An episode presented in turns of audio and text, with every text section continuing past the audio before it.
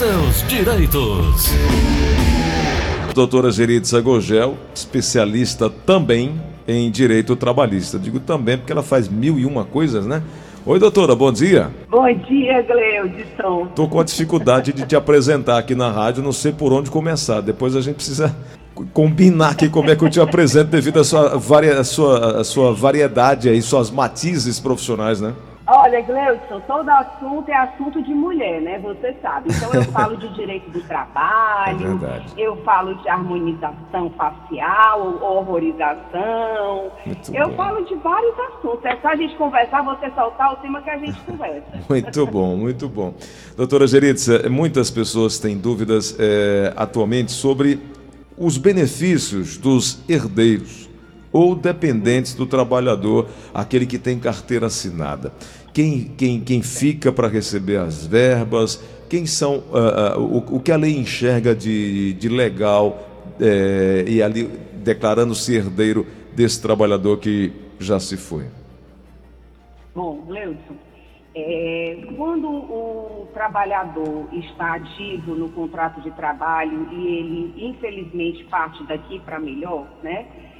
É, restam aí as verbas do contrato de trabalho, né? A, a rescisão do contrato de trabalho. E aí fica realmente essa questão que ninguém sabe muito bem o que é que faz, né? Quem é que tem esse direito. Mas quem tem esse direito, inicialmente, é aquela pessoa que vai receber o benefício do INSS, ou seja, quem é declarado, é, primeiramente, quem seria o seu parceiro, quem seria o seu, a sua, o seu companheiro naquela relação, né? Seja ela se for a esposa é, ou o companheiro da, daquela pessoa, né? Que hoje em dia pode ter quem for declarado a sua união estável, né? Porque muitas vezes a, a, a pessoa que falece não está é, com a, aquela união regularizada. Então tem que ver quem assim é declarado. Normalmente, o juiz pede que isso seja reconhecido pela justiça comum. Então, através de um processo de inventário, é declarado o inventariante, aquela pessoa que é responsável para receber todas as, as verbas decorrentes do contrato de trabalho. Então, esse aí é quem vai receber e assim distribuir para os demais assim herdeiros do, do decurso. Doutora, eh, quer dizer que nesse caso equivale a um pedido de demissão? Da, da rescisão do contrato? Sim, sim, se ele morre, sim, equivale a um pedido de demissão. Entendi. É, e como fazer então, doutora? É, que documentos são necessários aí para a família para poder preparar tudo e levar para o empregador e, e receber? Olha, a princípio tem que dar entrada no INSS para que o INSS reconheça. O caminho mais fácil é esse, para que ele reconheça quem é que tem legitimidade para receber o benefício do INSS. Uhum. Se isso aí tiver no caminho fácil, normalmente o INSS dá esse benefício para quem tem aquela união mais tranquila, aquela união de quem é realmente casado, que tem o papel assinado, tudo direitinho. Uhum. Não foi, não é casado no papel nem nada, aí tem que recorrer à justiça comum, né? Ir até a defensoria para poder buscar a regularizar a situação, mostrar que realmente tinha aquela união estável com aquela pessoa e assim ser declarado inventariante e buscar os direitos junto à Justiça do Trabalho. A empresa, por sua vez, entra com a consignação trabalhista para poder garantir ali a, a, o pagamento e o recebimento a quem tem de direito. Doutora, em relação ao FGTS, como é que a família pode fazer para resolver e receber? Só vai receber com esse alvará judicial do juiz trabalhista. Ah, tá. Tem que ter essa documentação. Essa documentação só sai realmente na hora que o, o alvará for concedido pelo juiz trabalhista. Então, para ter a legitimidade para receber, tem que ter um reconhecimento que é a pessoa certa para poder receber. Você imagina aí que às vezes uma pessoa tem é, um casamento com uma, não se desfaz desse casamento, aí se, se junta com outra, tem uma outra, tem outros filhos. Então, a do primeiro casamento vai lá e recebe, a outra não recebe, a confusão está grande, né? Então, realmente, a Justiça do Trabalho tem todo esse cuidado para poder liberar somente para quem tem o reconhecimento ou junto ao INSS ou junto à Justiça Comum. Entendi. Doutor... Então, só aí ela, a pessoa sendo nomeada inventariante é que a Justiça do Trabalho autoriza a Caixa Econômica Federal, através de um documento chamado Alvará Judicial, a levantar esse, esse fundo do FGTS. Doutora, tem uma pergunta enviada por, por um dos nossos ouvintes, vamos ouvir aqui no WhatsApp. A minha carteira está assinada há sete anos, certo? Só que no momento eu me encontro no auxílio doença. Ah, então aqui é direito previdenciário seria? Não vai, sei. Vai, como vai, é que ele como é, vai, concluir aí para eu poder ver? Apenas 12, aliás, desculpa. Rosa, é o seguinte, eu, a minha pergunta é essa para o doutor advogada, porque a minha carteira está assinada há sete anos, certo? Só que no momento eu me encontro no auxílio doença. Eu, eu tive informação que eu já estou aposentado já, só que minha carteira, só, só, só que falta só ser transformado, ser, ser transformado é, é, é auxílio doença por, por aposentadoria, né? É, doutora, aqui está mais. É, pra... eu, eu, eu tô achando estranho ele estar tá usufruindo do auxílio doença e está aposentado. Não, Ou ele está que... aposentado, porque assim, se ele está aposentado, ele pode sacar o FGTS todos os meses. Como é que ele está usufruindo auxílio doença se ele está aposentado e ele não pode sacar o FGTS? É. Talvez ele não esteja com a, informação assim é, é, é regular, ele não está ele não tá, tá confuso, muito né? ciente do que está acontecendo com ele. O nosso ouvinte com final de telefone 6645, é o seu João, ele disse que é, trabalha de garçom há cinco anos em uma churrascaria no fim de semana e nos feriados. Em média, oito dias por mês. Ele quer saber se isso provoca vínculo empregatício, se ele passa a ter direito, porque ele não tem carteira assinada, recebe apenas uma folha em branco com o valor da comissão. Ele simplesmente assina aquele valor da comissão e pronto. Ele quer saber se isso não, não geraria ali um vínculo. Olha, hoje em dia, é, esse tipo de, de relação de trabalho né? Pode ser uma relação somente de trabalho, vai depender do tipo de contratação que foi feita com ele, como pode ser um tipo, pode ser um tipo de relação de emprego, né? Existe um tipo de relação de emprego que ele trabalha apenas nos finais de semana, que ele é obrigado a ir todo final de semana e trabalhar dessa forma. Como também existe muito caso de garçom que eles só vão alguns dias na semana e se eles não quiserem ir, também pode não ir. Agora, depende como foi feito o contrato dele. Se ele tem contrato com essa empresa, se ele tiver um contrato por escrito, falando de uma prestação de serviço, ele, ele recebe no final de cada prestação de serviço, se ele pode ir trabalhar em outros cantos, de outra forma, é, se ele não for, não tiver nenhuma penalização nem nada disso, eu não vejo como uma relação de emprego eu vejo como relação de prestação de serviço. Agora, se ele é obrigado a ir todo final de semana, se não for, ele é penalizado por isso, aí eu vejo como uma relação de emprego. Uhum. E sim, ele deveria ter carteira assinada. Mas aí, se não tem um contrato, vale pela subjetividade, ou seja, eu acho que fica mais caracterizado como uma relação de emprego, que tem, assim, vínculo empregatício, do que não ter. Então, em relação ao, ao empregador, ele está num risco. Em relação ao empregado, ele então tem que se munir de elementos, né? Começar a ter provas para mostrar que ele realmente é empregado. Ou então buscar uma atividade onde ele possa né, estar num lugar mais estável.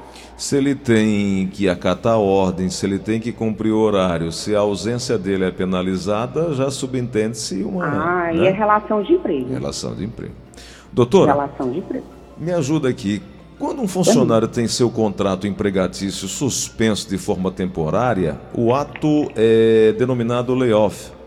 Nesse período de afastamento, a empresa. Dentro da medida provisória que você está falando? Isso, isso. Certo. Nesse período em que o trabalhador está afastado, a empresa pode requisitar seu retorno?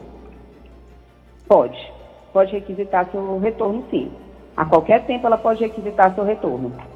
Ela tem que dar só dois dias de, de antecedência para que ele já retorne às atividades. Ah, tá. Bom, tem um- um- uma dúvida também enviada aqui pelo nosso WhatsApp. Vamos ouvir, Nelson. Leudson Rosa, bom dia, da dia. Tapajé. Pergunta sobre direito trabalhista. Trabalhei seis anos numa empresa e optei por saque aniversário da FGTS. Logo em seguida fui desligado e não pude receber o meu fundo de garantia. Queria saber da doutora quanto tempo eu tenho para poder receber o fundo de garantia. E lembrando que eu já fui readmitido para a empresa. Doutora.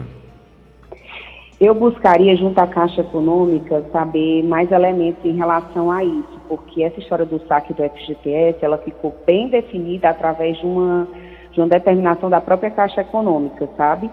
Mas eh, essa história do saque, quem optou em receber o saque assim todo mês, ficou numa situação bem difícil para não levantar. Salvo engano, são dois anos para retornar essa atividade. Vamos aqui para mais uma pergunta. Gleides, eu queria saber da doutora aí.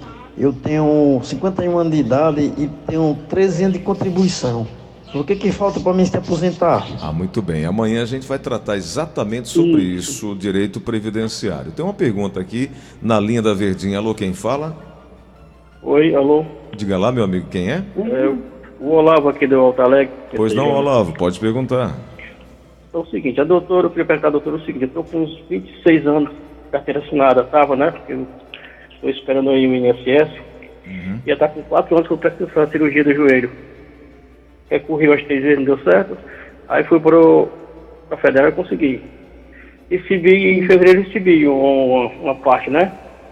E aí fui fazer uma nova perícia agora por minha conta e não consegui mais nada. O doutor disse que eu não tenho nada, não posso. Só recebo quando eu trabalhar, quando eu fizer a cirurgia. Eu perguntar para a doutora se é verdade, se tem que continuar até fazer a Voltar a cirurgia trabalhar. e, ou antes. Doutora.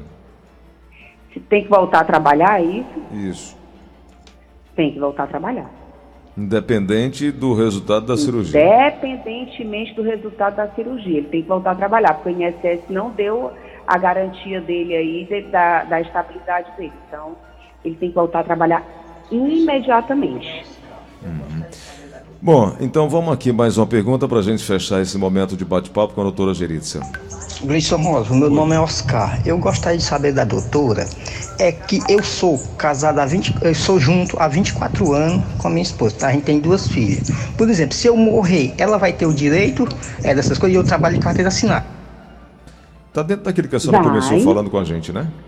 É, mas ela vai ter o direito sim. Se ele tiver. Se eu faço assim, é, se a sua união tiver tudo ok, se você for casado com ela mesma há 24 anos, de papel passado, tudo ok, avise na sua empresa, mostre o documento para a sua empresa, antes de tudo, para poder, se não dá problema, a sua empresa saber que quando você morrer, sabe a quem procurar. Sempre atualize os dados cadastrais, os telefones dela, para que não tenha, não tenha nenhum problema. Saiba a quem deve procurar na hora que acontecer alguma coisa com você. Aí você deixa a, sua esposa garantida. Perfeito. Doutora Geritza, quero te agradecer pela gentileza de conversar conosco. Aí é sempre muito bom ouvi-la e um privilégio estar com a senhora aqui às terças-feiras, viu? É um prazer imenso, Gleito, você sabe disso. Ô, doutora, o que é que tem no caderno CIS que a gente pode adiantar e provocar que os ouvintes possam te acompanhar também lá? O que é que você destaca? No caderno de, olha, no caderno de, on- de ontem, de segunda-feira, eu vinha trazendo vários aplicativos que podem facilitar a vida de uma mulher. Vários aplicativos que você baixar no seu celular. Deixa eu te no de confessar. hoje? Deixa eu te confessar uma coisa. Eu fiquei Sim. curiosíssimo sobre essa história de harmonização, rostos harmonizados. Isso, Ou doutora. horrorização, né, Gleuton? Ou horrorização, é verdade, porque tem gente que faz e fica pior do que o que estava antes, doutor. Ave Maria, meu irmão. A Aline tá Porque lembrando aqui de um cantor aqui, um- como é o nome da- daquele Opa. cantor? Aquele cantor que fez uma harmonização aí, um, um- Vixe, Eduardo Costa. Eduardo Costa fez uma harmonização que parece uma horrorização mesmo. Ficou, ele já não era tão bacana, não. agora ficou pior, hein? Não, e tem uns que eram até bacanas e ficaram piores. Então, e ficaram, e ficaram feios, não. Piores não, ficaram feios, né? Com a horrorização. A questão é assim, as pessoas ficam tão loucas com filtros de celulares, né? Que procuram qualquer profissional para poder ter aquela, aquela perfeição no- do rosto. E aí buscam qualquer profissional para ter aquilo dali. É complicado, é complicado. Então, é, vem perseguindo mesmo, porque às vezes o, o médico não faz, aí vão buscar outros profissionais, né, que não são da área, para colocar o produto, e o produto às vezes não é adequado, enfim. E aí a, Uma loucura. a decepção causa um desequilíbrio emocional. Você fala sobre isso aqui, né? Total. E aí vem também, sabe o que, Gleison, aí, que a gente vai falar por esses dias? Vamos falar do, é, do Pink Tax, que é a taxa rosa. Você sabia que os produtos que são destinados para as mulheres são mais caros que os para os homens? Caramba, eu não sabia, doutor. Pois eu, pois eu também, eu fui atrás e descobri, sabe o que, por exemplo? É. Ontem mesmo eu fui, eu fui pesquisar isso aí, é, lâmina de barbear. Só por ser rosa, a lâmina de barbear é muito mais cara que a lâmina de barbear para o homem. A do homem custa 8, a da mulher custa 16. Só por ela ser rosa, é a mesma. O produto, você, você procura um remédio, só por ele ter o nome mulher, aquele remédio, que é o mesmo, a mesma composição química, só por ter o nome mulher, ele é mais caro do que para o homem. Para o homem não, para a população normal. Como é que pode, né? É por é isso. porque eles viram. Isso aí a gente chama de, de. É uma espécie de preconceito de gênero. Tá, Porque eles viram que tudo que é para mulher, se colocar mais um charmezinho, sai mais caro e a mulher se encanta e ela compra. Ah, tá, entendi. É uma tática comercial, mas que acaba sendo ó, um crime, né? É o Pink, é o. Pink Tax, é isso, é? Não, é o pink, pink de rosa, Uhum. te- é, é tax. É, pink como tax. se fosse uma taxa, é, é, a- é o pink tax, é a taxa roxa, é taxa rosa. É. E o que muita gente pensava que era só teoria, então você vai falar que na prática de fato acontece, na né? prática. E vem acontecendo muito. Caramba. Então tá. Deve prestar atenção, viu? É, eu, eu, eu, eu, eu já Os pagava. seus Porque ouvintes- na minha vida tudo é mulher, minha mãe, minha esposa, minhas filhas, minha neta, tudo é mulher. Então no bolso eu sei que eu pago mais caro, só não sabia por quê, né? Pois é, pois é. Tá bom, doutora. Obrigado, viu? Um abraço Abração. grande. Valeu.